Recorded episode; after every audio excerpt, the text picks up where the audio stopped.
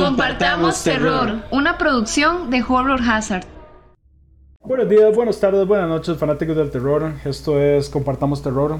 Hola, espero que ya ahora sí la tercera es la vencida, se escuche bien. Ya, ya estoy harto de estar peleado con mi hermosa compu nueva que armé en diciembre. Em, así que esperemos que ya ahora sí todo salga bien.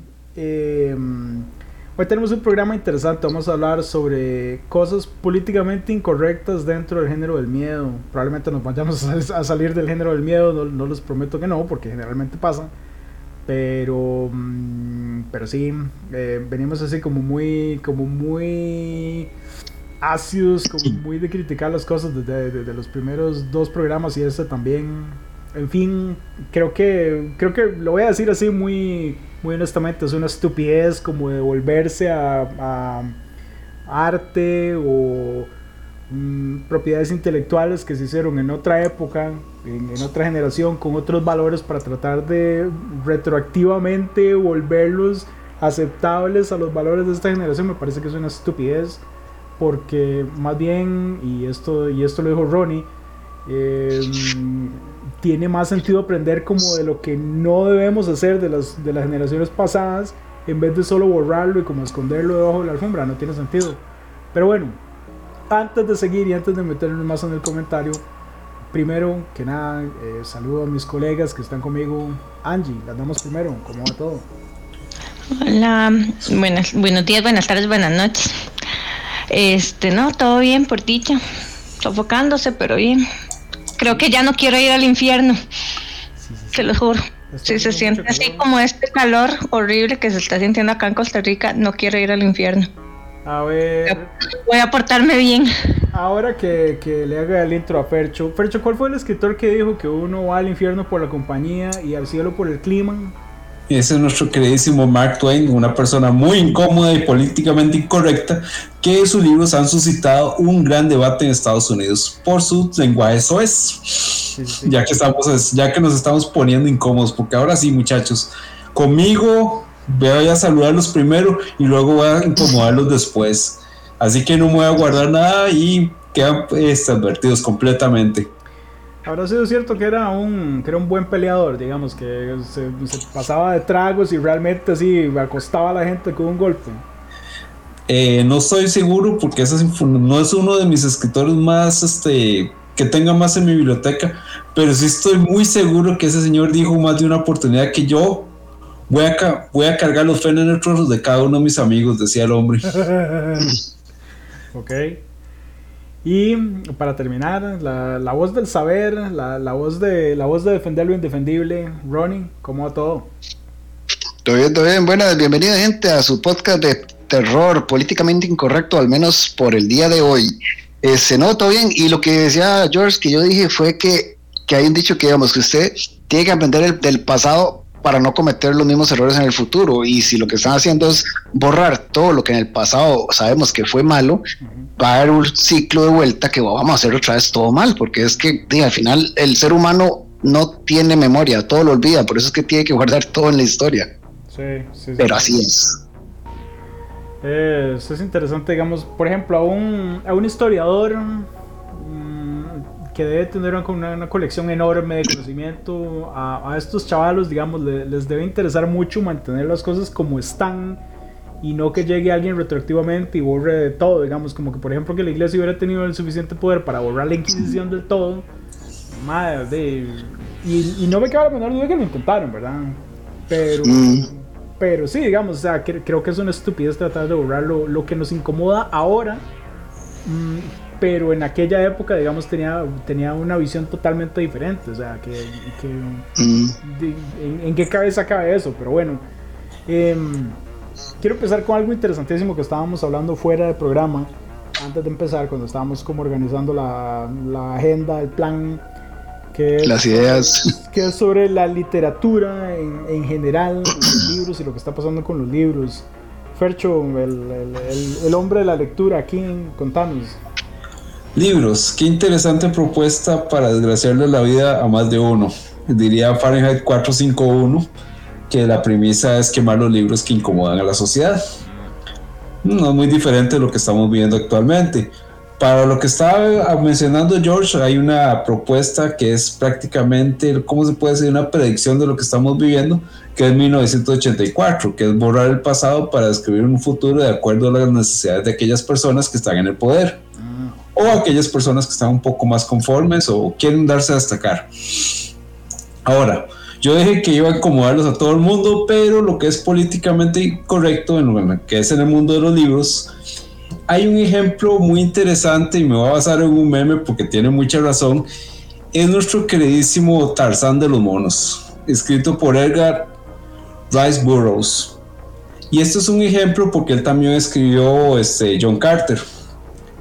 Para darles una idea de lo que donde quiero llegar con esto, es que una de las cosas muy incómodas que se da en la actualidad con este libro es que Tarzán era un hombre blanco.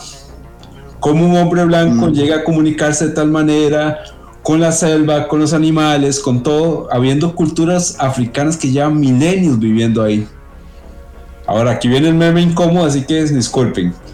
Decía un meme en Disney que Disney no tiene los suficientes o coraje, no iba a decir lo anterior, como para hacer a Tarzán de color negro. Entonces, esta ironía de lo que es políticamente incorrecto realmente a uno lo jode y a través de una meme como este da un claro ejemplo de cómo este tipo de cosas van corrompiendo la sociedad. Ahora, hay un buen ejemplo de este uso de los libros en una serie de terror que es para mí buenísimo y lastimosamente no van a ser una segunda temporada, que es Lovecraft Country. De hecho, el personaje, de hecho, el personaje es afroamericano y a pesar de que él vive con racismo por todos lados, él de hecho las primeras escenas de esta serie, él pasa leyendo John Carter. Solo para que se den una idea. Super fan de Clara Aston Smith, super fan de Lovecraft, por supuesto. De hecho, hacen menciones a lo largo de todo lo que es la serie. Mm. Ahora, políticamente incorrecto, si estamos hablando puntualmente de terror, aparte de Lovecraft Country, yo les doy un consejo, hay que empezar a comprar los libros de, Agatha Christie actualmente. De hecho, detrás de lo que es esta grabación, estábamos hablando, les estaba dando una referencia porque nuestra queridísima escritora va a ser editada prontamente, debido a que en sus libros se encuentra mucho lo que es el clasismo, racismo propio de lo que es este, la cultura inglesa, hacia lo que son las minorías. Entonces, como decía este Ronnie, como decía George, eso pues realmente no vale la pena leerlo así. Yo les aconsejaría comprarlas ahora para evitar que esa influencia pues de la cultura de la cancelación afecte lo que es la buena literatura. Voy a, voy a hacer, voy a bajar el tono de la conversación un montón, porque Percho siempre nos, nos la lee, nos la pone así como muy intelectual. Quiero hacer una referencia a la cultura pop latina, para, para, que me entiendan, y es una referencia vieja, eh, porque yo soy como muy retro, ¿verdad? ¿Se acuerdan cuando Eugenio Derbez, este comediante mexicano, tenía un programa que se llamaba XH Derbez? Sí, de hecho. Ok, antes de eso, ¿se acuerdan de uno todavía más viejo que era Al Derecho y Al Derbez? Sí, con la gallina. Y la casa de la pulga, ¿no se acuerdan? La casa del piquete, creo que era como se llamaba. Ah, con, con no. Sí, con Leguizamo. Ah, eso sí no, eso sí no me Ese acuerdo. fue uno de los programas de más debate en cuanto a la cuestión de la cultura latina. Ah, bueno, pero no, era, era, John, era John, de John Leguizamo, no de, no de Eugenio Derbez. No, pero también ah, okay, okay, okay. ese tipo de programas que sí suscitó un debate aquí por lo que es la cuestión de incomodidad política. ¿Sabe cuál es el chiste? Ahora siento que la, como esa gente que se dedica retroactivamente a, a, cambiar los textos y a cambiar las cosas para que sean aceptables a los valores de ahora, son como el superportero de, de Eugenio Derbez, aquel chaval. Ay, qué bueno, sí es cierto. Uno estaba diciendo cualquier diálogo, no, no, córtale, mi chavo, y le metía entonces, le censuraba como la, la cosa y le ponía así, no, no digas, no digas cuervo, di delicioso tequila, y más, o sea Y ya hasta que queda totalmente amorfo el texto y ya no se entiende nada por, por meterle tanta censura y meterle tanta cosa para que no incomode exactamente como eso siente. Y es que es vacilón, porque digamos, uno entiende el sentimiento de querer hacer esas cosas. El problema es que no lo están haciendo bien. Ok, viene toda una generación de niños, adolescentes, preadolescentes y todo lo que quieran saber que desde hace años se está tratando de bajar a lo que es el racismo, más que nada en Estados Unidos, porque es lastimosamente un país con un nivel de racismo muy alto. No digo que sea solo ahí, porque literalmente en todo el mundo hay racismo, en todos los niveles habidos y por haber. Uno entiende que usted no va a querer que los niños, eh, bueno, dependiendo del ejemplo de Estados Unidos, se expresen muy despectivamente de una persona de color con ciertos términos que no son muy bien vistos pero la gracia es que los mismos de, color lo usan entre ellos como en forma chota, pero solo los pueden usar ellos. Entonces, ah, como. Pues, sí, sí, sí, pero no. Pero entonces, ok, uno entiende querer como tratar de bajar el tono y todo, pero ¿qué es lo que deberían ser, o para, mi punto de vista? Educarlos diferente y explicarlos bien, no como estamos hablando, esconder y borrar todo. Es como que quisieran que borraran todo el holocausto con los nazis y todo, porque qué feo que hicieran jabón de personas o sea, no, todo eso pasó y todo eso se tiene que saber porque es una, o sea, una, etapa de la, de la historia horrible. Y entonces querer como cambiarlo todo es como que no. Es lo mismo con la parte que de, la inclusión y todo. Ok, uno entiende, perfecto. Está muy bien querer ser inclusivos en las cosas. Pero vea el caso que tenemos con Disney. No digo que las actrices y actores que estén en estas nuevas películas que vienen saliendo o han salido hace eh, poco sean malos actores, sean malas personas o que no me guste como sean. Pero, y lo voy a decir porque, o sea, eso lo estamos comentando un día con unos compañeros y unos amigos. El caso de la sirenita. Ok, la actriz es preciosa, muy linda, todo. Mira, el detalle que sea así, la gente usualmente asocia la película animada. Entonces van a querer que las, las, live action sean parecidos a lo animado. Vea lo que logró Marvel con, con, con, Samuel L. Jackson haciendo de, de, todo eso y los demás personajes trataron de que se vieran lo más parecido a los cómics posible. Y eso fue lo que tuvo un buen impacto en todo. Querer cambiarlo todo por hacer una inclusión forzada donde el personaje era de un color y ahora lo van a hacer de otro, que era una nacionalidad y ahora va a ser de otra, etcétera, etcétera, etcétera. Yo lo veo como muy forzado y a mucha gente no les está gustando, no por el tema del racismo, sino que es que asocian a la infancia con la forma de la película de una manera y se la están presentando como otra y no les gustó. Mm. Es algo tan estúpido como eso, pero vea que hasta en los, últimos tiempos se, ha habido el, se ha visto el cambio en el público infantilizado que se ofende por todo por toda imagen, palabra, este que parece muy violento, que parece muy sexual, este puede ser que sí, hasta cierto nivel, pero el problema es que los medios controlados están, o sea, ya pasándose de, la raya, donde ya los creadores de, contenido han tenido que prácticamente hacer sus producciones, productos o lo que sea, como con una mordaza y una mano atada, porque si quieren tener éxito y, recaudar en, en taquilla, tienen que prácticamente caerle bien a todos y no se puede, y no se puede, y la verdad que yo lo veo, veo, entiendo lo que querían hacer, entiendo que sí hay que tener cierta censura, entiendo que sí hay que ser inclusivos, entiendo que hay ciertas cosas que ya no son bien vistas por todo lo que ha pasado en el mundo, pero también es que lo están sacando un poco de como de, contexto de control y, de, y de, y de, y de tamaño, porque todo lo están haciendo con la la parte de la cancelación de todo el mundo y todo es ya son niveles exagerados, al menos a mi punto de vista. Creo que el calor me está afectando porque yo increíblemente voy a decir algo positivo de Disney, aunque yo odio Disney, hago el paréntesis, siempre detesto la, la, compañía, pero diré esto, eh, en realidad no, no me molesta lo más mínimo que vayan a meter como, como una chavala negra de, de, de raza afrodescendiente hacer la sirenita. Bueno, primero porque yo no voy a ver la película ni me interesa, ni tampoco vi la original.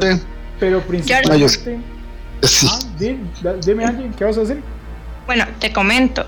Hay un personaje en la sirenita, en la serie, en la, en la fábula, y es morena. ¿Ah, sí? sí. muda. Ajá, porque no incluyeron a ella. Y esa era buenísima en la serie. Y la serie de La Sirenita tenía sirenitas de todos colores. y de todos y de todos problemas y, y, esa sí fue una inclusión adelante de sus tiempos. Sí, o sea, porque, porque no, no incluimos eso. Digamos, yo, yo no estoy molesta con La Sirenita, estoy molesta con Flander.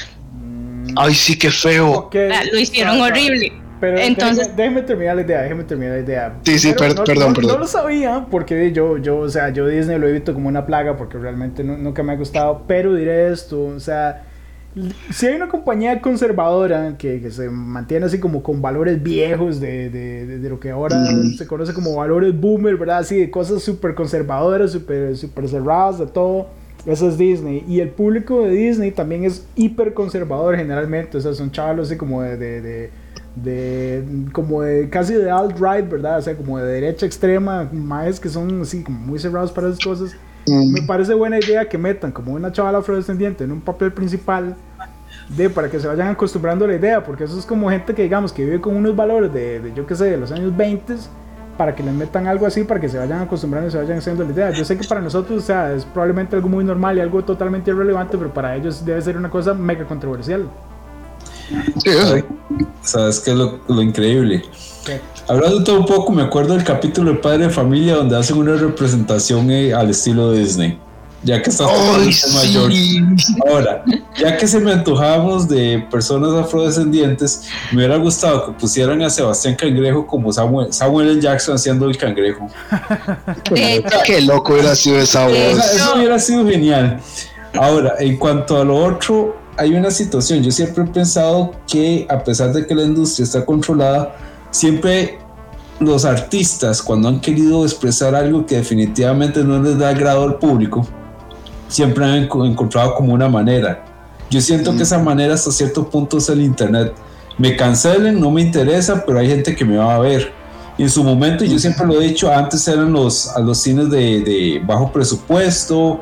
En el caso de Japón Mm. eran los famosos OVAs, que los OVAs tenían la peculiaridad de que no se exhibían en cines, simplemente se distribuían en VHS y vean las locueras que eran, ¿verdad? Ver esos OVAs súper sangrientos, súper censurados y políticamente correctos hasta decir basta. Yo siento que estos momentos, lo que está pasando con estos artistas es que están empezando a buscar un nicho donde, donde desarrollarse fuera o de manera underground y que ya casi lo van a lograr. O sea, Mm. ya casi van a, todo el mundo va a migrar a ese tipo de notas. Kickstarter Sí. y Indiegogo, que son como el crowdfunding, el micromecenazgo más, más accesible para todo el mundo, son una maravilla, porque ahora inclusive productores grandes o, o gente que estaba metida así como en la industria de los juegos, cuando se salen de un estudio, porque ya están hartos de que el estudio les diga que tienen que hacer esto y esto y esto y esto, y les quita toda la creatividad, nada más le dicen a la gente, mira, este, yo tengo esta idea, es como muy loca, ningún estudio quiere, quiere financiarme, ustedes me dan la plata y ahí se mete la gente que está interesada a dar la plata al, al- al producto para que se haga el producto. Así que ahora la, la libertad de expresión de, tiene que buscar como medios más, más alternativos, pero sí, sí funciona, todavía existe. De hecho, hay una película que a mí me encanta porque es políticamente incorrecta, que es este Iron Skies. De hecho, hay una escena donde convierten a un negro en blanco los nazis que viven en la luna. ¿Cómo? Porque, o sea, dentro de la historia es que mandan a unos par de astronautas Ajá. a la luna Ajá. y uno era explorar la luna, la luna por el famoso helio 3 que va a ser el combustible del futuro y el otro es un deportista negro súper famoso pero es que ocupaban atraer más público para la NASA y obtener mayor financiamiento algo parecido a los Simpsons. Ma, yo creo que yo sí vi esa película. resulta que dentro de la historia estaban unos nazis viviendo en la luna y descubren a estos astronautas y de ahí ven a un negro y dicen no esto no puede ser así entonces vean lo políticamente incorrecto que lo que hacen en vez de torturarlo, matarlo todo, es convertirlo en blanco y mandarlo de regreso a la tierra.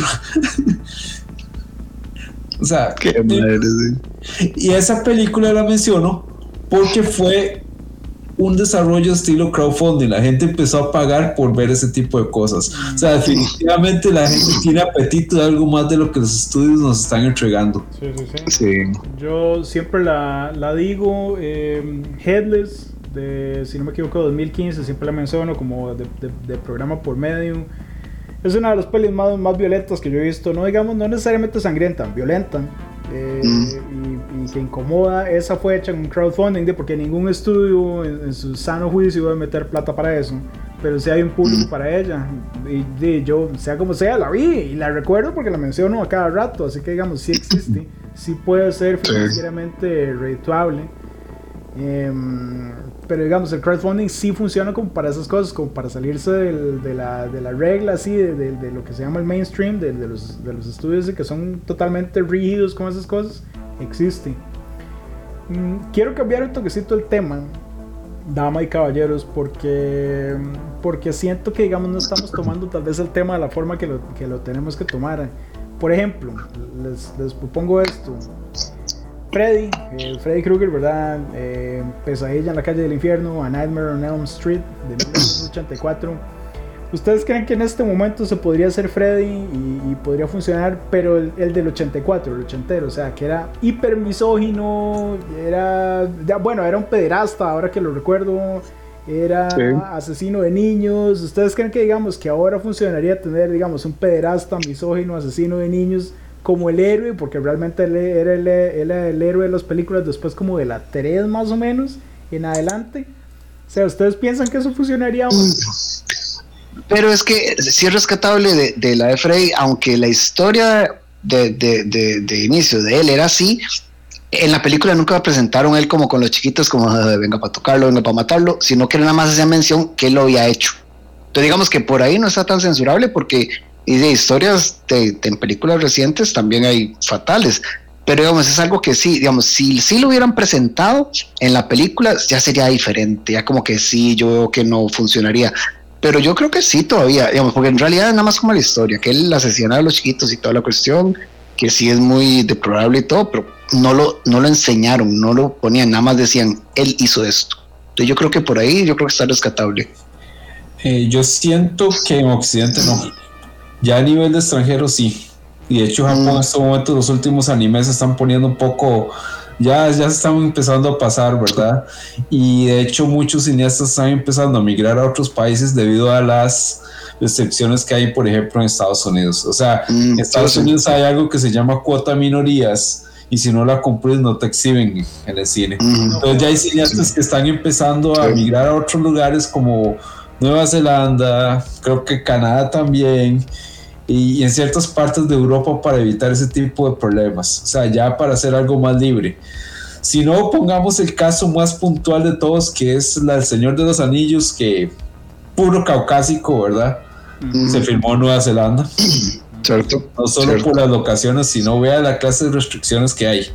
Y ahora veamos El Señor de los Anillos de Amazon.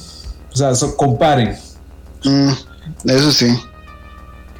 Y, la serie. Digamos, es que tampoco tiene sentido. Porque, en, en, esa época, en aquella parte del mundo, ahí sí es cierto que solo había gente como nórdica, de, blancos de ojos azules. Eso sí es cierto. es, es, históricamente. No, pero eh, eso que dice Fercho es un vacilón, porque todavía ahora es un poco más. este eh, más, eh, más rígido. Pero antes, en los principios de los 80 y todo eso, es sí me acuerdo de eso que decían que al menos tenían que tener un personaje afro, afrodescendiente eh, para que puedan darte tu serie o tu película. Mínimo uno, no importa que fueran todos mucha blancos, pero tenía que aparecer uno, ya sea de, principal o, que saliera ahí, pero que tuviera esa exposición. No es que también saliera, pero no se ve. Entonces, al menos uno, pero eso ha ido subiendo hasta el punto que está, que está, del que decía Fercho y, lo están haciendo de la peor manera posible. Si eso es cierto que yo no sabía, me parece interesantísimo, pero me parece que es de la peor manera posible para, como para reforzar que digamos que metan a alguien de, pero lo están haciendo de la peor manera posible, porque entonces, igual que pasaba, digamos, en los 80 el, el, el negro, el afrodescendiente, siempre es el que se muere primero, siempre. Y entonces ahora lo que van a hacer es que van a meter así cualquier estereotipo de personaje y va a ser nada más así como literalmente un estereotipo que aparece y solo existe como estereotipo, no tiene realmente ninguna esencia. Para eso hay un ejemplo famosísimo y es un hombre que está en contra de la cultura de la cancelación. Uno de los hermanos Wayans, en este caso Marlon, lo podremos recordar en aquellas películas políticamente incorrectas llamadas Scary Movie. Sí. Ese señor siempre va a defender el hecho de hacer toda la risa que él quiera y todas las bromas que él quiera de maneras raciales. Lo vemos en la escena de las Casas Encantadas, donde está hablando con un latino, de hecho es Fofo Iglesias, un comediante bastante interesante, que él también hace chistes raciales, donde él empieza en una escena en el jardín donde, no, tú debes llamarte Rodríguez, y el otro, ah, no, tú debes llamarte Smith. Entonces, ese es un cineasta de esos que está saliendo al paso con este tipo de cosas y es, afro, y es afrodescendiente. Mm, totalmente. Pero es que, se- es, que, es, es que es eso, es que son cosas que uno entiende lo que quieren llegar a ser. Está bien, bueno, no puede ser así como solo este tipo de gente, tiene que ser como inclu- una inclusión, debería ser, debería ser una inclusión un poco más nivelada. Pero es que el problema es que ya lo están haciendo forzado y exigido y entonces obviamente los productos finales no están saliendo como deberían ser, no como deberían ser, perdón, como los quisieran presentar los productores y directores de la idea que tenían, pero es que para todo hay tanto. De hecho, yo tengo una mención que no es terror, bueno, es terror comedia, pero es una de las, películas de Leslie Nielsen que a mí me fascinaba, que era, la, bueno, en, en español le pusieron ¿Y dónde está el exorcista? Pero el- era en inglés era Repossessed. Ah, me encantaba. Esa película me encantaba, pero era tan irreverente y lógica al punto de que, el, que cuando el, el, padre este se levanta y va a una a una máquina de, de, de expendedora como de frescos y lo que hace es que saca una Biblia para como si fuera un jugo y yo va, un montón de cosas que uno dice, ok, ese tipo de película es de 1900, este es de 1990, jamás en la puta vida se podría hacer una película así en estos tiempos donde todo el mundo se ofende por todo. Pero, o sea, con Lenny Nielsen y con Linda Blair ahí en esa, esa película, me fascina, me encanta. Y era una mención que quería hacer de terror comedia, que no es política, eh, no es políticamente correcta para nada. Dicho sea paso, aprovechando la mención así como de cosas demoníacas, mm, slash, mm, religiosas, tengo una, tengo una interesante para ustedes. Y estoy seguro que no la han visto porque de- creo que nadie la ha visto fuera de la gente que se busca como meter cosas raras como yo. The Devils de 1971 de Ken Russell. eh, si no me equivoco es la película por la que lo mataron o una de las razones por la que lo mataron. Es un director que, que sí, que lo mataron literalmente, está documentado. Mm. Eh, esta película, yo no sé, si- o sea, digamos, se los voy a presentar así. Es la historia de un padre, creo que es como decir un, un obispo algo así. sacerdote, un sacerdote católico. Un clérigo, sí, digamos, está como en la, en la cúpula de de- de- del clero, no sé si es como un obispo, arzobispo, algo así. Eh, francés, eh, como en el año 2010, eh, eh, perdón, en el siglo XVII, que está como en un convento de monjas. Todas las monjas al mismo tiempo, simultáneamente, quedan como poseídas por uno o varios demonios. No me pregunten cómo funciona eso, porque no, no sé cómo puede varias personas al mismo tiempo estar poseídas, pero bueno, resulta que esa es la historia. La manera en que Ken Russell lo hace, o sea, de, de la manera en que lo retrata en la película, es muy explotativa, muy de los 70s. eh, porque todas se vuelven básicamente ninfómanas. Hay escenas así como bastante explícitas de, de- sexo, donde están todas así como en un círculo, masturbándose, donde hay así como decir un crucifijo y una de las monjas literalmente le hace una, una felación, un, un sexo oral al, al crucifijo y más, o sea, son, son cosas así bastante incómodas si uno lo ve desde el punto de vista de una persona religiosa. Entonces, tengo esta Mm. pregunta. ¿Ustedes creen que en este momento, con, con así como con el resurgimiento de, la, de, de- de todo el conservadurismo religioso, se podría hacer o por, por, por el contrario, más bien ustedes creen que ahora que la gente es así como más, más atea, así como que está pensando así como, no, no, la religión nada que ver, o sea, ya, ya esas cosas más Ah. bien se permitiría y sería más aceptada que antes, porque en aquella época fue No, no creo.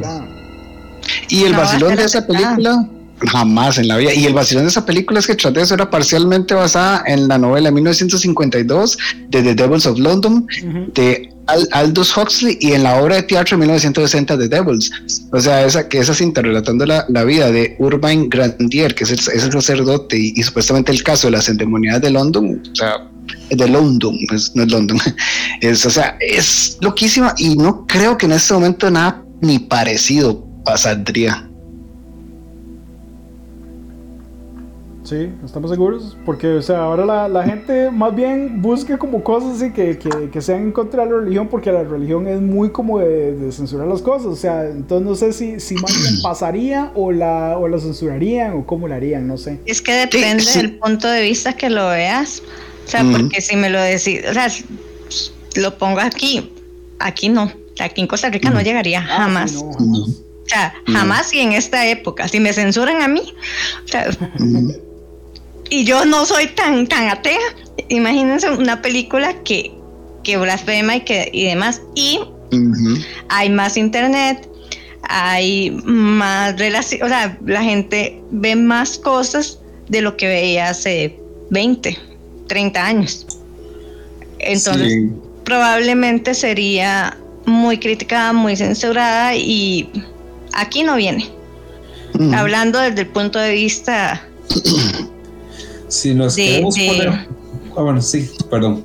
o sea, desde el punto de vista de una persona que ha sido criada bajo una iglesia católica muy fuerte, o sea, Ujú. Yo sé que no, te lo pongo así. Me acuerdo que cuando salió El Exorcista, o sea, mi mamá todavía en ciertos años jamás en la vida ver El Exorcista. No, no, mira, o sea, por algo mataron a Ken Russell. Y, o sea, Mm. esta fue una de las razones, si no es que la razón por las que mataron a Ken Russell, el director. Y es que el chaval, el chaval sabía lo que estaba haciendo, digamos, no, no la hizo como, ah, mira, es que voy a hacer una pieza histórica porque se supone que es un caso real. Ni tampoco lo hizo como, ah, mira, voy a hacer una crítica realmente bien pensada, artística sobre la, la cristiandad. No, digamos, el chaval lo hizo así como para escandalizar. Literalmente hay escenas que no están en el libro que son como muy escandalosas, o sea, que son como muy explícitas. Esto que les digo, de una, de una chavala como haciéndole una felación a, a un Cristo en un crucifijo, más, o sea, el chaval sabe que lo hizo nada más como para ser polémico. Eh, yo lo que pienso es que sí llega a Costa Rica, pero no de la manera tan abierta. Digamos que todavía aquí en Costa Rica sigue siendo muy popular Slayer. Sí. Y las letras de esa gente son brutales. Ahora, Mm. Aldous Huxley fue un autor polémico. Sí.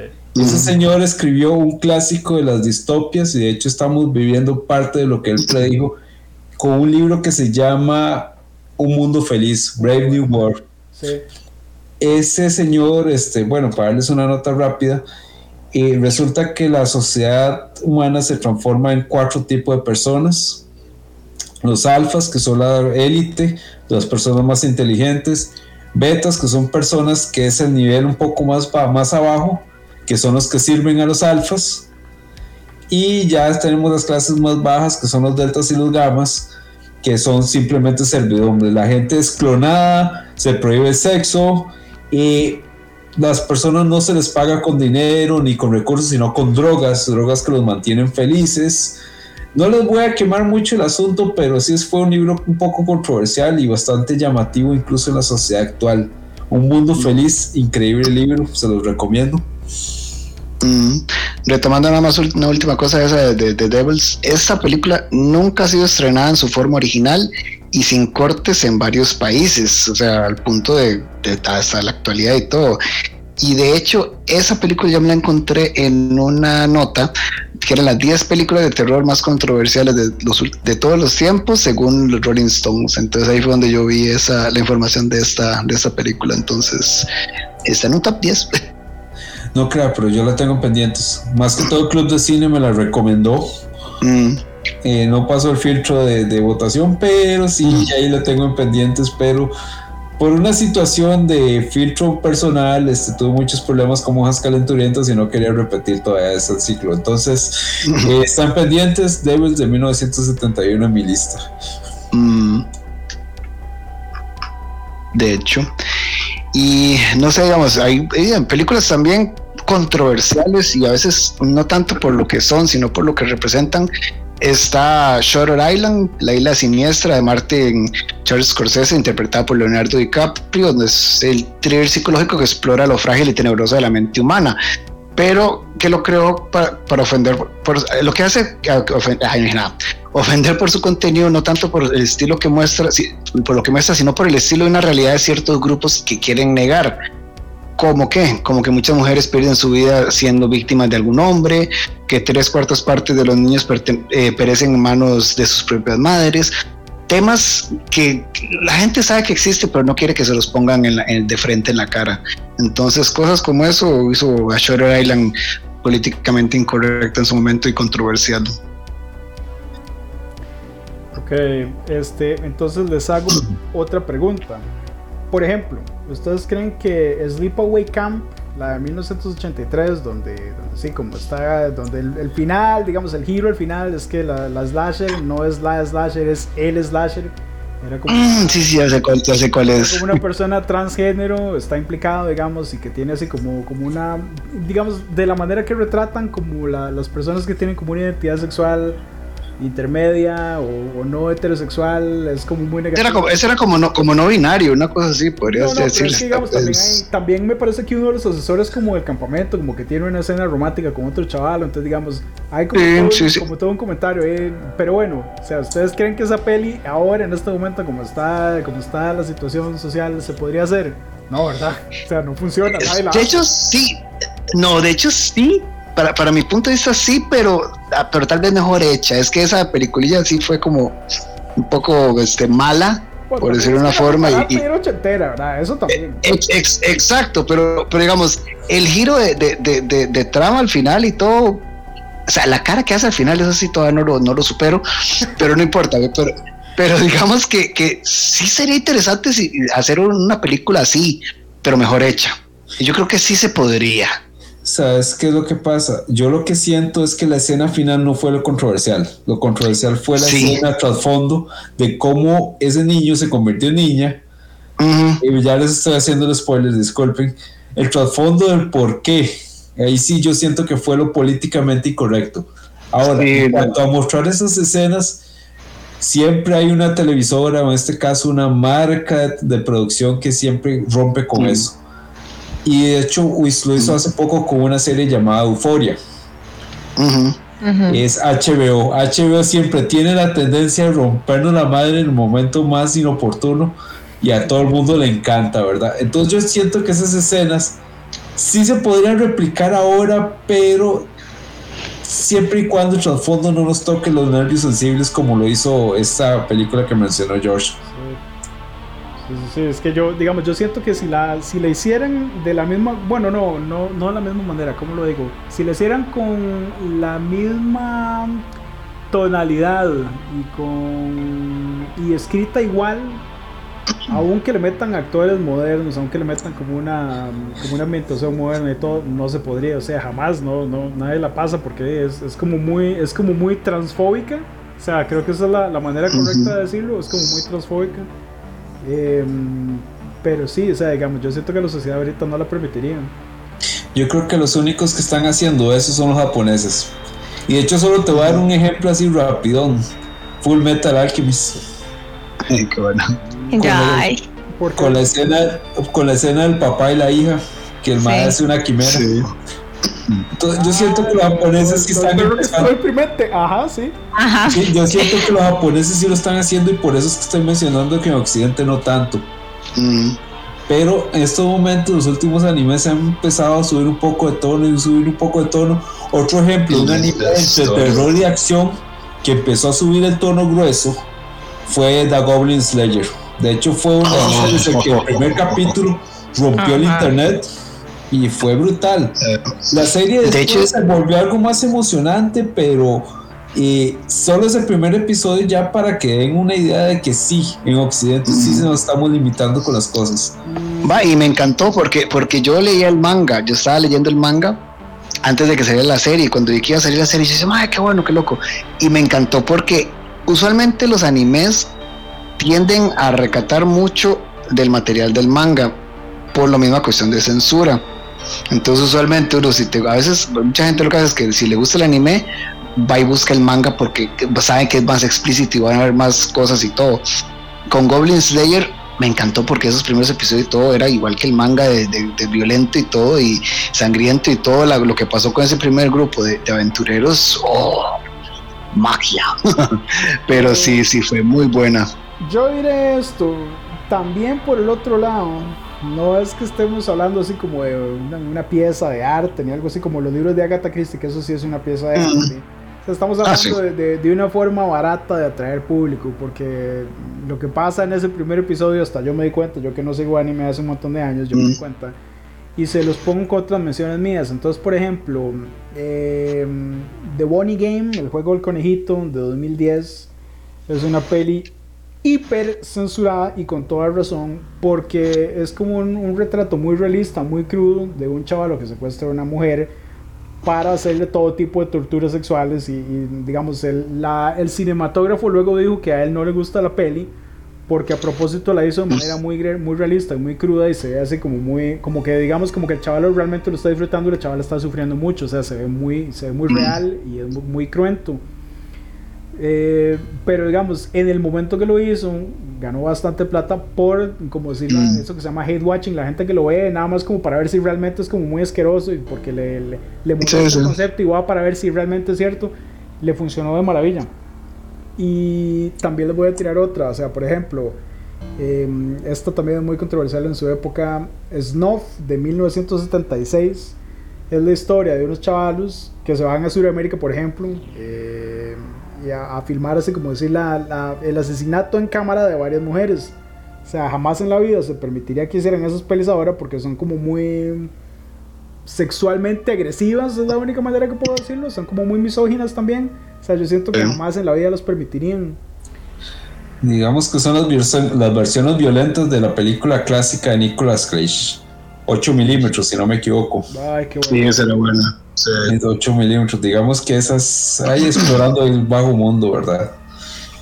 Mm, bueno, y cambiando un poco, cambiando un poco de tono, por, digamos que sean controversiales y políticamente incorrectos y todo, no realmente tiene que ser eh, sexo, violencia y todo eso. Tengo este ejemplo de A Quiet Place 2, Un lugar en silencio, parte 2, de John Krasinski, interpretada por Emily Blunt.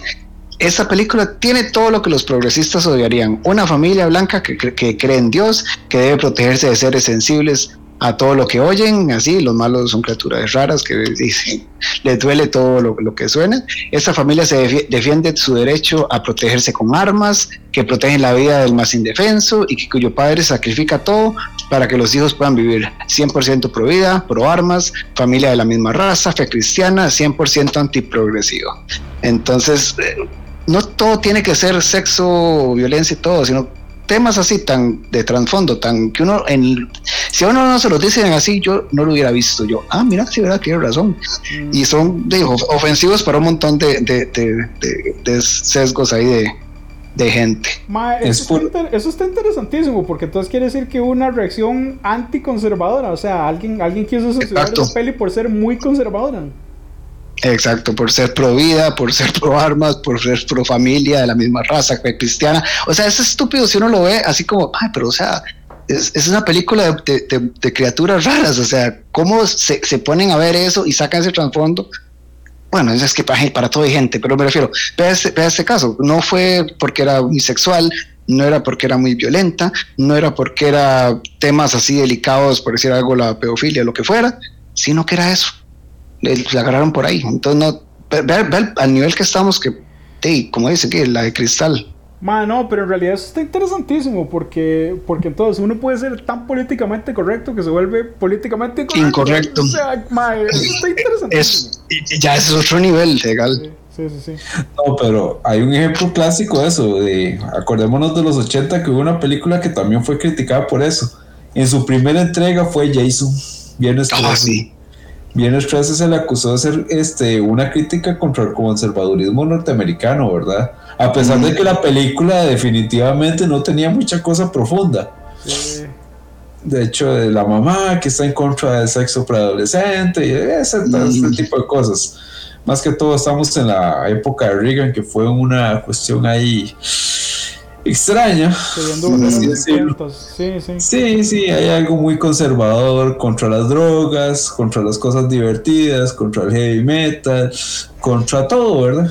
Pero mm. este sí. Ahí tenemos un caso, una película clásica que políticamente pues trató de hacer cierta corrección, ¿verdad? O también tengo otro ejemplo. Ah, perdón. No, no, sí. dale, dale. Ah, es decir, es, es, sencillo y rápida, que este más bien fue un, caso controversial y que fue más bien eh, políticamente incorrecto, pero después del hecho. ¿Y a qué me refiero después del hecho? Fue con Chucky, el muñeco diabólico 3. Entonces, eso fue que la franquicia del muñeco asesino se vinculó al asesinato de un joven en Inglaterra, efectuado por niños que supuestamente se inspiraron en los eventos de Child's Play 3. Aunque se desestimaron las acusaciones, la tragedia, la tragedia siguió siendo un, capítulo preocupante y, vinculado a esta película. Entonces fue controversial y políticamente incorrecto porque lo, asociaron con ese evento que pasó después de que ya la película saliera y todo. Ni siquiera fue como que porque la película esto, no, sino fue por lo que pasó y que supuestamente fue porque los chiquitos se, basaron en, esa película. Entonces ahí vamos. Mm, yo me, bueno, primero me parece que la peli es re mala porque de, las originales, las primeras tres es muy mala. La, la, segunda es una obra de arte, la segunda es buenísima, pero la tercera es bien malita. Sí. Eh, pero también me parece que es como una, una, leyenda urbana exagerada. Lo que sí voy a decir en, eso, porque me lo recordaste, es este. Mm, eh, ah, bueno, Robocop 2. Eh, ¿Se acuerdan de Kane? Que era el, el chaval que era como un narcotraficante, que además tenía una organización criminal que vendía el, el Nuke, que era como una jeringuita ahí mágica, que era una droga poderosísima. Ok, este chaval cometió un montón de, de crímenes bravos en pantalla que realmente, o sea, son, son como bastante gráficos hasta para hoy. Eh, tenía como chiquito que era el, el, aprendiz de él, ¿verdad? Que era el que estaba como aprendiendo y que cuando están descuartizando a Robocop, literalmente le arrancan así como los miembros y le, le ponen así como el como el, la vena de aceite a chorrearle en la cara y todo, o sea, son, son como varas bastante gruesas. Eso sí fue literalmente imitado por un chavalo en la vida real Mm. no es una leyenda urbana, está comprobado y realmente fue así como, o sea, mira, mira, eh, ¿qué tal si le bajamos el tono como a la violencia que estamos enseñando en la tele? Porque ya, ya estamos como trastornando a la gente en serio, o la gente que está trastornada como que nos está haciendo caso. Eso fue un, caso documentado de, una vez que sí sucedió. Sí, es que qué increíble. Es que literalmente, como acabas de decir, la gente que está trastornada, uno no sabe qué putas va a hacer que la persona que ya está al borde de quebrarse mentalmente, se quiebre. Puede ser que ni siquiera sea una película violenta, puede ser que no sea nada, no podemos saber. O sea, si no, si quisiéramos hacer eso, no, no existiría nada, no, no, se podría hacer nada. Sí, ya, ya esto lo, hablamos, creo que fue en el, en el primer programa del año. Eh, el, Guardián del Centeno, que es un libro aburridísimo porque me parece hiper aburrido que ni siquiera lo terminé. Eh, fue el que hizo que mataran a John Lennon y que lo han, lo han encontrado así como en el como en el cuarto de varias personas que estaban mal de la cabeza que terminaron matando a alguien y por eso es así como un libro que, que está como censurado en algunos países y todo. El Guardián del Centeno es súper aburrido. Pero, o sea, es como una excusa que, que, busca la gente. Si no fuera eso, hubieran buscado cualquier otra excusa para matar. O sea, simplemente tenían el deseo y se encontraron algo que les hizo clic. Sí, de hecho. es como, como llegar volando pala al estreno de Batman, ¿verdad? Ah, Hay gente que definitivamente está trastornada y que por cualquier cosa sensible Exacto. necesita una excusa para echarme a alguien, ¿verdad? O sea, bueno, estamos en el clásico país de los tiroteos que se llama Estados Unidos. Entonces, este, claro, a veces no se necesita mucho como para desahogarse. Ah, recientemente, ahora que lo recuerdo también, ahora que dijiste eso, que eso es un buenísimo Fercho, eh, en un torneo de, nosotros los ñoños, de nosotros los gamers, en un torneo de Madden NFL, que es un, juego de fútbol americano, que por cierto yo no entiendo la gente que juega deportes virtuales, pero bueno, eso es otra discusión. Eh, en un torneo de Madden NFL, un chaval perdió el juego e inmediatamente se levantó y empezó a balasear a toda la gente en el torneo y, realmente hubieron muchas personas muertas. Entonces, digamos, para buscar una excusa para matar cualquier estupidez es buena, porque ya hay gente que viene mal de la cabeza. Y yo acordándome de un caso de un ruso que él agredía a la novia por, por, vistas. Al final en un toque el madre lo que hace es dejarla afuera, desnuda, tirándole agua, congelándose y se ve delante de cámaras como la chavala muere. Oh, y el maestro no lo puede creer. O sea, el maestro llega y empieza a hablar y empieza a decirle como, no, no te puedes morir. Y por vistas. Así la gente está loca. no, qué y, y él, la chavala sufrió un montón y al final la terminó matando. Es que no, no, no mm. recuerdo ahorita cómo se llama, pero es un caso ruso muy sonado porque y él fue condenado obviamente por, homicidio y no sé qué, porque todo quedó documentado. Sí, todas las pruebas estaban. El maestro estaba haciendo un envío en ese momento. Oh. Entonces la, gente lo que le publicó, lo que le comentaba era como hazle tal cosa y el maestro iba y se lo hacía. Entonces la dejó afuera. Es, que esa es otra, la gente desnuda y, listo. Entonces para matar cualquier excusa, no, no hay ni la música ni los cómics, mm. aunque yo sí tengo un problema con cierto, es que no son cómics, son novelas gráficas que están basadas en asesinos seriales, no me gustan. Eh, dale, Fercho. O sea, novelas gráficas ahí tengo puntualmente cómodas ahí detrás de grabación. Ahí mencioné un par que son realmente gruesas. Una se la prestamos a un compañero de, de club de cine que se llama Los Borgia, escrita por el mismo Alejandro Jodorowsky, responsable de Santa Sangre en lo que es el mundo de terror. saludos a Dixon si nos está escuchando. Exacto. Y eh, otra de esas es eh, La Casa de los Metabarones, donde hay de todo un poco. Incesto espiritual, que es lo que menciona mucho. Violencia, clase, aquel que tiene derecho a vivir es el que tiene el dinero. eh, hay de todo un Unas, poco. unas buenas Sí. mutilaciones, no, no te puedo Buenas olvidar. mutilaciones, este, rituales familiares entrañables y esos valores que hay que rescatar. Eh, solo para decirles el montón de cosas que tiene esa novela gráfica, es gruesa. Si tienen la oportunidad de conseguirla y quieren deshacerse de todo ese ambiente conservador y políticamente correcto, esa es la novela, La Casta de los Metabarones, un clásico. Lastimosamente, ya el dibujante de esa, de esa novela gráfica murió en la pandemia de COVID, nuestro querido Jiménez, argentino de hecho. Pero esta es una recomendación por aquello de que si quieran volver lo menos inclusivo, inclusivos posibles. Ok, Mm. tengo, tengo un, un caso ahí mutante, un caso interesantísimo porque no, no sé cómo sucedió eso. Eh, igual, setentera, porque yo estoy haciendo trampa porque de, yo me gusta el cine retro y sé que en los 70 fue como la época donde salió todo así, lo, lo más controversial, lo más sexual, lo más violento, aunque, aunque los 80 siempre son los más sonados, pero los 70 son los que tienen así como el cine más controversial. Mm. Eh, I Spit on Your Grave, la original, Yo escupo en tu tumba de Ah. 1978.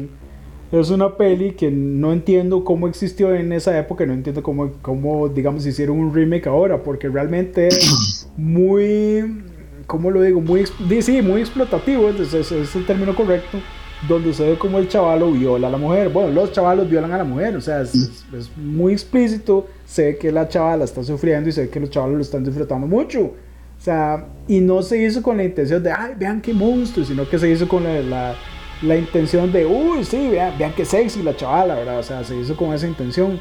No entiendo cómo eso sí lo agarraron y alguien dijo, mira, vamos a hacer la nueva, vam- vamos a hacer una versión nueva ahorita, en esta época. Creo que la intención tal vez era como, como igual, como, como, como ese morbo, como, como chocante, eh, con, con toda la, la, la cuestión así políticamente correcta de ahora.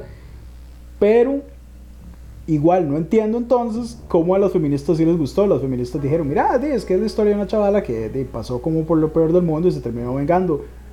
Pero mm, real- realmente les gusta. O sea, yo siento que es una No, pero- siento que es una peli como igual muy explotativa, aún la versión nueva.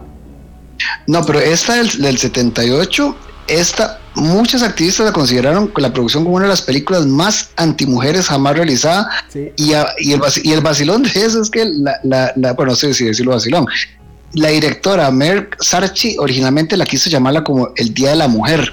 O sea, es que ahí son como cosas que, que chocan como lo que tiene la intención de hacer y como que lo que realmente el público ya llega y entiende y ve. Es- Pero sí, sí es fuerte. Sí, es muy, es muy, eh, digamos, es sumamente sexual en el momento en que la... Es que la, la secuencia, es que la, secue- la secuencia es muy prolongada de la- del abuso que sufre la protagonista. Entonces, eso fueron las cosas más chocantes para, para la gente. Sí.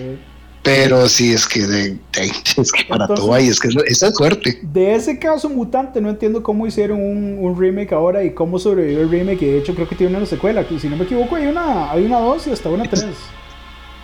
Ah, no, en serio. De la, Es que, de la nueva, ¿verdad? es que- de, de la de los dos. sí, verá, la, la del Speed on the Grave, la, la de los 2000, es la que ella se va a una cabaña a escribir, ¿verdad? Eh, me O, acuerdo. o eso, o, eso, o esa es otra. Es- creo que estás confundiéndola con la otra, la chavala que la dejan como en un precipicio, que no me acuerdo cómo se llaman. Eh, No, no, no, no, esa se va por un río, la tiran en un río. Ajá, ajá, ajá, sí.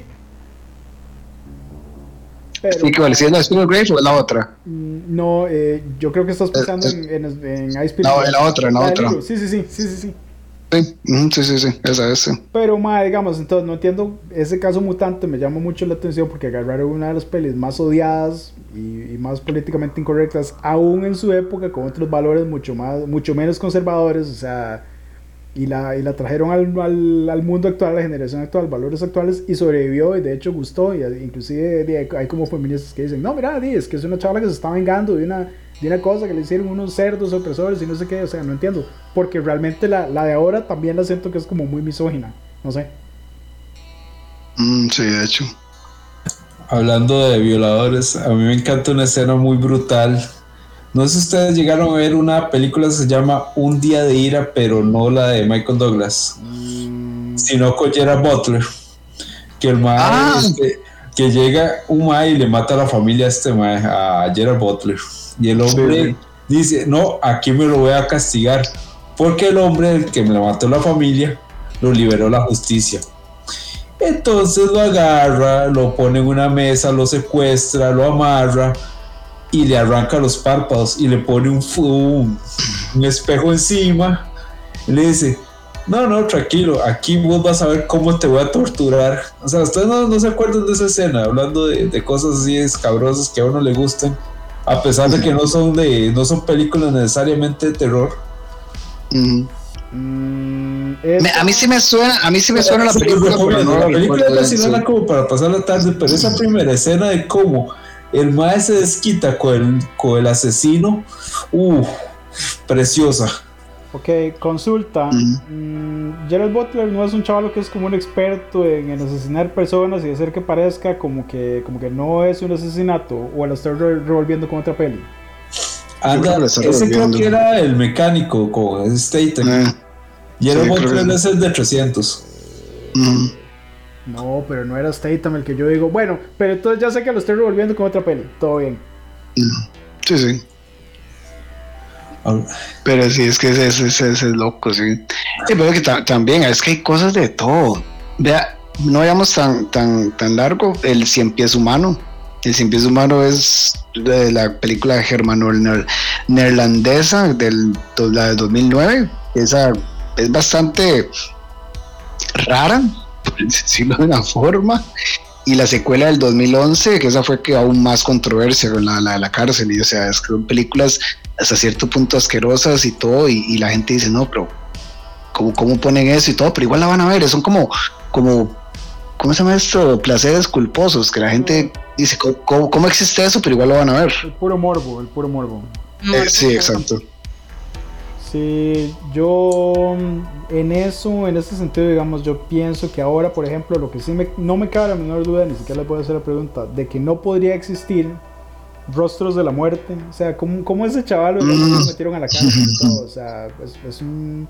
También lo he mencionado ya varias veces en el programa, es una colección de, de escenas de muertes reales de un chavalo que quién sabe cómo, no quiero saber, consiguió Mm. como pietaje, filmaciones de muertes, ejecuciones, accidentes automovilísticos, De, pers- de personas y animales. sí, tiroteos, eh, o, o simple- simplemente asesinatos, digamos, si este chaval las tenía y las empezó a vender, las empezó a distribuir en VH y eso se llamaba la, la serie Rostros de la Muerte, o sea, eso jamás en la vida, jamás lo permitirían ahora y no entiendo cómo lo permitieron en aquel momento y no entiendo cómo no metieron al chaval a la cárcel. Son 105 minutos de personas y animales muriendo de las formas más variadas y horribles y atroces. Y fue prohibida en más de 40 países alrededor del mundo. No, y no, y no fue solo eso, sino que el chaval lo hizo como toda una serie de secuelas. O sea, había Sí. varios, varios cientos de VH de Rostros de la Muerte. Sí. De hecho, yo, yo creo que el internet está sustituyendo eso y ahora la Deep Web está, bueno, si usted quiere ganarse unos cuantos virus que le rastreen y que le bajen a uno la cuenta bancaria, eh, yo Ujú. creo que en la Deep Web hay suficiente material como para sustituir ese tipo de VHS. Sí. Sí, sí. Este, entonces antes de, antes de tirar la última mía, les pregunto, damas y caballeros, algo que se les haya quedado por fuera, ya para ir cerrando. Um, yo quería mencionar a Freaks, Monstruos, película del 32, dirigida por Todd Browning, que de hecho, tras la versión que hizo de Bela Lugosi y Drácula, el director este Todd Browning fue reclutado para hacer esta Freaks, Monstruos. donde diversos circos para protagonizar un drama, eh, donde fue a diferentes circos para protagonizar un drama macabro. La trama gira en torno a un trapecista que se casa con un hombre, una trapecista, perdón, que se casa con un hombre pequeño por dinero y luego busca la forma de matarlo con la ayuda de su novio culturista. Debido a sus escalofriantes escenas, se cortaron más de 20 minutos de la película antes del estreno, incluidos algunos momentos de, excesiva violencia.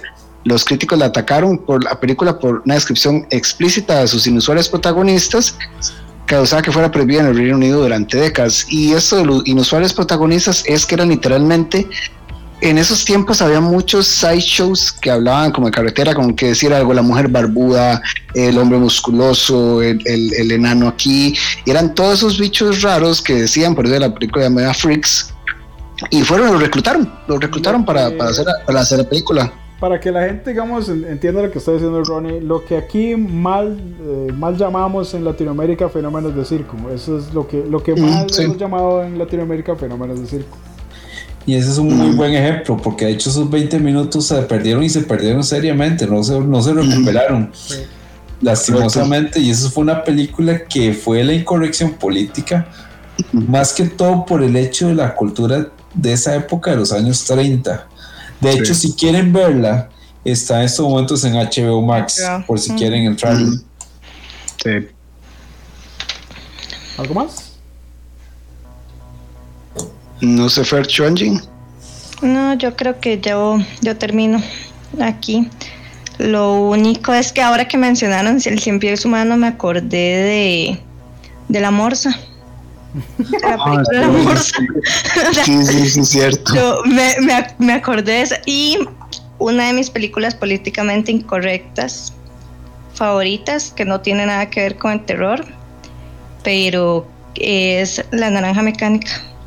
Oh, sí, claro. yo, yo, diría que también abarca un poco el terror. Un poco el terror. Es como terror psicológico. Es como terror psicológico. hay violencia, hay totalitarismo, hay control mental, agresión sexual, eh, miedo generalizado por una sociedad controladora. Sí se puede meter como terror. O sea, de hecho, esa película no solo es políticamente incorrecta, sino el mismo Kubrick tuvo que parar en ese momento porque la gente está diciendo no, es violenta. Kubrick decidió en su momento parar desde la, la, la proyección de esta película en los cines y él sacó, en cambio, una vez que paró eso, un libro de arte y de cómo se hizo la película. Oh, pero sí, este, la película hay que tener cuidado. Yo no he terminado el libro, pero sí tengo entendido que el autor la detesta por esa fue una.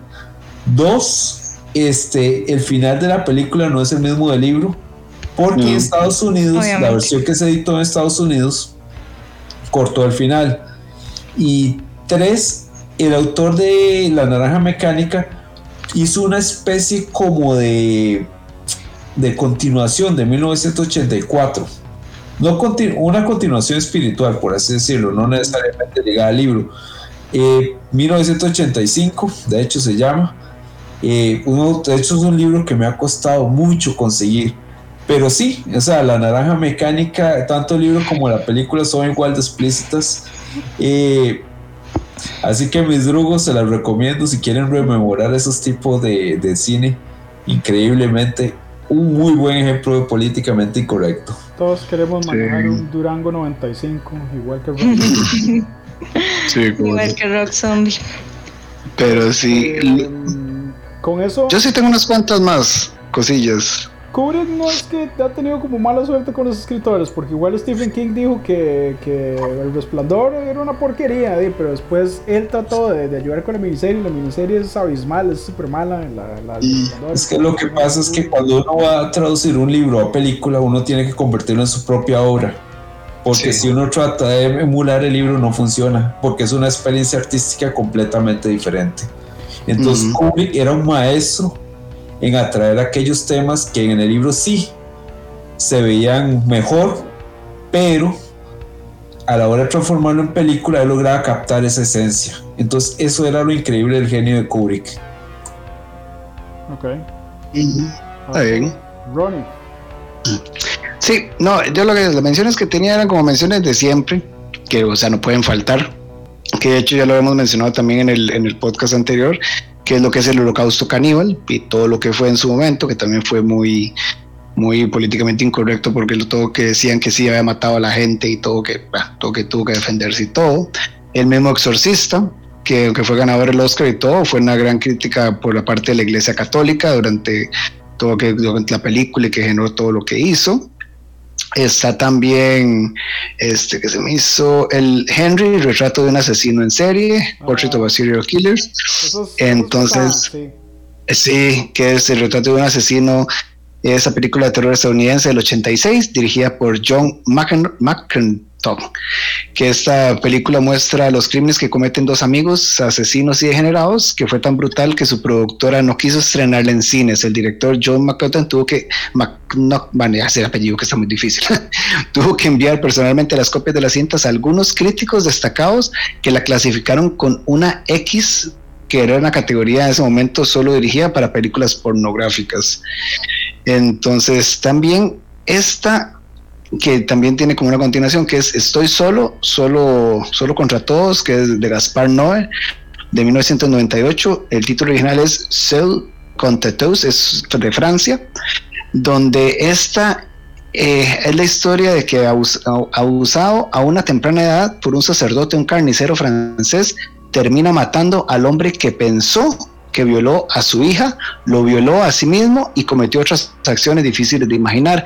El director de la cinta, Noé Gaspar, se caracteriza por romper tabúes, pero esta vez superó la perversión. En sus declaraciones a IndieWire, el cineasta perdón, citó la película austriaca Angst de 1983 como una de las inspiraciones. Entonces, obviamente, me tuve que buscar a ver cuál era esa Angst porque ni siquiera sabía cuál era. Y esa película austríaca dice que es conocida en Hispanoamérica como La angustia del miedo y que es una película de terror austríaca del 83 quien, ah, bueno, que es eh, Gerard Karg, quien coescribió el guion junto con el editor. Este nombre está bastante raro, que es Sigbechneck, bueno, el otro es nombre de austriaco raro. Y ese básicamente relata la historia de un psicópata recién liberado en prisión y está basada en la historia real de un del asesino Werner Kines. Kinesek, y que el fin ha sido elogiado por su trabajo cámara, por la banda sonora y por el trabajo de Erwin Ledger como el protagonista y fue censurado en todo el territorio europeo por violencia extrema en el 83. Entonces, así como las menciones que tenía ahí pendientes como de hacer, y ya con esta parte ya daría por fin lo mío. Voy a hacer una mención de un libro que esta va a ser la última, pero es una, si tienen la oportunidad tienen que comprarlo porque es muy loco, tiene película, por cierto. Mm. Esta película, bueno, este libro es de un autor brutal, de terror japonés. El libro que les voy a mencionar se llama La Bestia Ciega. Es un asesino que es ciego y mata mujeres porque les encanta tocarlas, ¿verdad? Pero a lo bestia. Y el hombre, de hecho, gastó toda su fortuna creando una habitación donde está repleta de, ¿cómo puedo decirlo?, representaciones de partes humanas cada una de estas representaciones se las esculpió para sentir que los, las piernas de una mujer, eh, los ojos de tal otra. Entonces el hombre de hecho mata mujeres engañándolas a través de masajes. Entonces, si quieren un libro políticamente incorrecto, les recomiendo de Dogaba Rampo, eh, La Bestia Ciega. Un libro, es un poco raro, pero sí se consigue aquí en Costa Rica.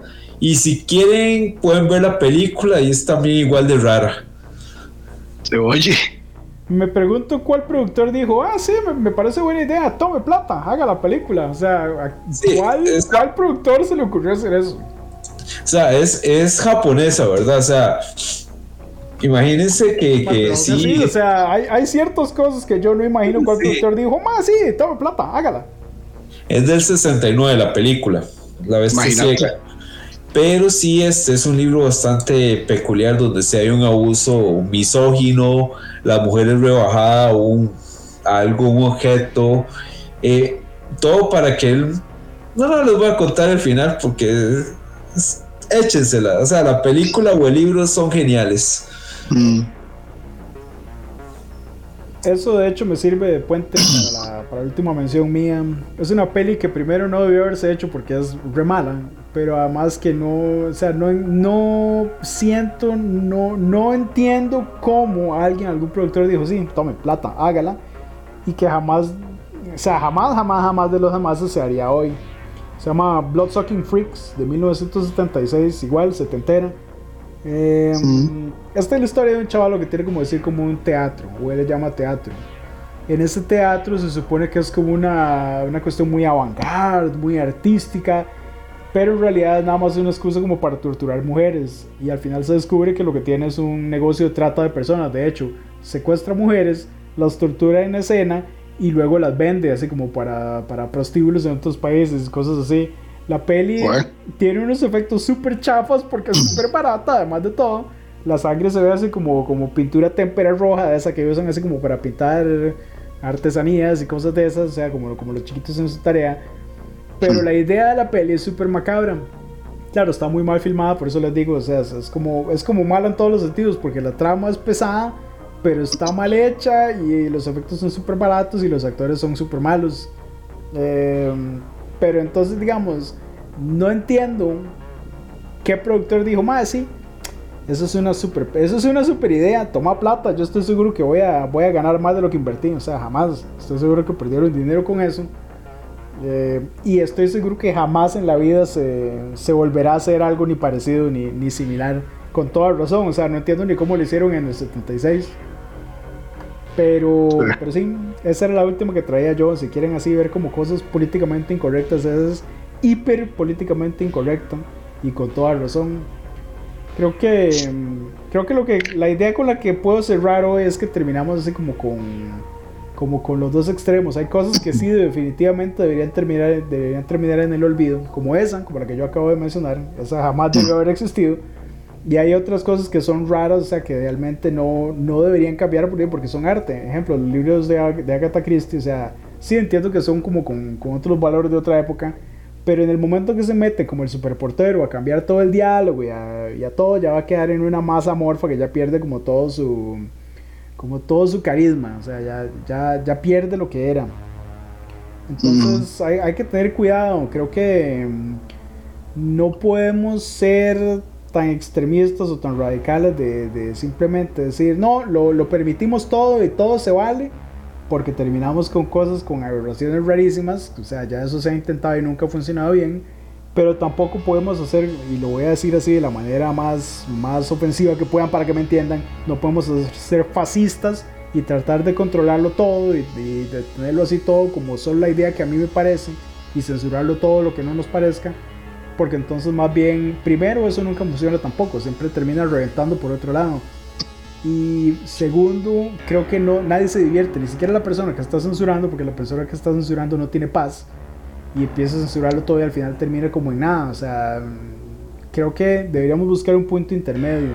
Hay cosas que sí debemos mm, recordar, tal vez no, tal vez no de manera cariñosa, tal vez no de manera positiva, pero hay cosas que no se pueden olvidar eh, y también hay cosas que sí definitivamente deberíamos eliminar, hay cosas que no deberíamos permitir ya. Pero sí, con, con eso cierro yo.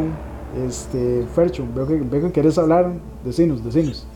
Bueno, mi cierre es así muy sencillo y, y directo, o sea, libertad de expresión, pero responsabilidad. Uh -huh. No siempre lo que nosotros opinamos es lo correcto, pero tengamos la mente abierta. Y hablando, este programa se está eh, grabando un 3 de mayo. Mañana es 4 de mayo y para muchos fans saben lo que es. Así que les voy a dejar picando una pregunta. ¿Ustedes conciben Star Wars políticamente incorrecto? Vea que no me gusta Star Wars. Entonces ahí se las dejo picando, querido público, aquellos no. que nos están escuchando. Okay. Yo Ay. tengo que decir que yo celebro el 5, que es el día de los Sith, porque los, los Jedi me caen mal. sí, cabrón. Pero, pero sí, este, de, políticamente incorrecta tal vez, de, porque el, porque el, el imperio de, de, del, del Palpatine sí era una vara totalmente totalitaria, él, él era un dictador. Mm. Pero sí. Es, pero es vacilón, bueno, es que ya, ya sería entrar en otra cosa, pero mira que, que yo, yo, vi un, yo vi un video de, donde hablan de eso, de que, que, el, que el imperio este, hasta cierto punto tenía razón, pero eso será para otro día. Ok. Ya, ya que estás en eso, Ronnie, tu cierre. No, mira, yo básicamente como lo que dije antes. Eh, no podemos borrar todo porque si no aprendemos del pasado vamos a volver a cometer los errores en el futuro. Mira, como vos, como George, como dijiste, digamos, en los 70 que estuvo la parte ahí sexual y todo, el boom de los 80 con la sexualidad de las películas eh, clase B y las demás y todo, o sea, todo fue en un momento en ascenso, que obviamente va a llegar a un punto de, no, mira, bajen, bajen el tono, la censura y todo, y uno entiende, o sea, todo tiene que tener su medida, todo tiene que tener su balance. ¿Qué es el problema? Que estamos perdiendo ese balance para bien o para mal. Entonces ahí es donde ya vienen cosas que para muchos se ven ridículamente estúpidas y para otros son totalmente correctas. Y volvemos a lo mismo, es la mente de cada uno, es la opinión de cada uno. Como dijo Fercho, digamos, libre opinión, pero con responsabilidad. Libre expresión, pero teniendo en cuenta que es tu expresión, tu idea, tu y tu ser, no puedes imponérselo a las personas. Obviamente en lo que es películas, series, libros, cómics, anime, manga, eh, de, de historias gráficas, hay de todo, para todos y con todo. Pero ¿qué es el problema? Que es que hay gente que piensa que su opinión va sobre la de todos los demás y quieren que se haga todo como ellos quieren y que se haga solo lo que ellos creen correcto. Y ahí donde está el problema. Y de, usted se metes a Twitter en cualquier tema trending, usted ve un montón de gente queriendo obligarte a que pienses como ellos. Y mira, y hay veces que tienen buenos puntos y buenos argumentos. Hay otros que usted dice, pero este se les cayó demasiado cuando era bebé. pero al final del cabo es eso, es tratar de buscar un balance y, como dijo Fercho, y tener mente abierta, hay muchas cosas. al final del cabo, consumimos lo que queremos, sea por morbo, sea por gusto, sea por placer culposo. Eh, ahí cada quien lo suyo. Se te olvidó una O porque están mal de la cabeza, que ya también lo tocamos. También. Yo no sé en cuál estoy en esas, pero bueno. Tienes que leer el. Si lees el Guardián en el Centenio y te gusta, ma, tenemos problemas, man. sí. Pero bueno, detalles. Angie. Voy. No, lo mismo. O sea, libertad de expresión, pero todo con responsabilidad. Todo con, con... Ay, es que no sé, porque es como tan difícil porque ahora todo está tan conectado y es tan fácil quebrar cualquier cosa, cualquier idea o hacerla más grande de lo que se debe que realmente creo que todo es como publique, haga lo que quiera, pero tenga cuidado con lo que dice, porque al final todo se le voltea a uno. O sea, lo que uno comente o no comente se voltea. Entonces, no sé, yo nada más indico que, que hay que, que hay que tener cuidado con lo que se va a ver, con lo que se va a hablar y con lo que se va a censurar. Así termino. Y sí entiendo los del 4 de mayo, pero no me gusta Star Wars. Un gusto adquirido, sí, sí, sí. yo, yo odié los originales, eh, pero me gustan los precuelos. Igual hay. Nada, me, me, ya he visto todas. Hay como gente que es al revés, digamos. Hay gente que odia los precuelos y solo le gustan los originales también. O sea, es, un gusto. O sea, las originales las vi muy pequeñas y me parecieron sumamente aburridas. Y las precuelas las he visto porque a mi hijo le encanta Star Wars y yo es como, mm. ajá. Vi Han Solo en el cine. Solo estuvo entretenida, pero fue demasiado, demasiado hype para lo que fue. Entonces no, no son, no, no es mi serie favorita. Pero feliz 4 de mayo para todos los demás. pues sí. No, no, la, venganza del 5, ahí está. Eh, los Sith, los Sith mandan. Bueno, entonces. Es más, es más ahora, les enseño en el chat la camisa que voy a usar mañana. con eso creo que ya terminamos. Nos salimos de, de tema como unos 45 minutos de toda la hora, pero creo que eh. algo, algo comentamos. Así que, como siempre, les deseo que pasen un buen día, buena tarde, buena noche y que disfruten. Que nos vemos. todos.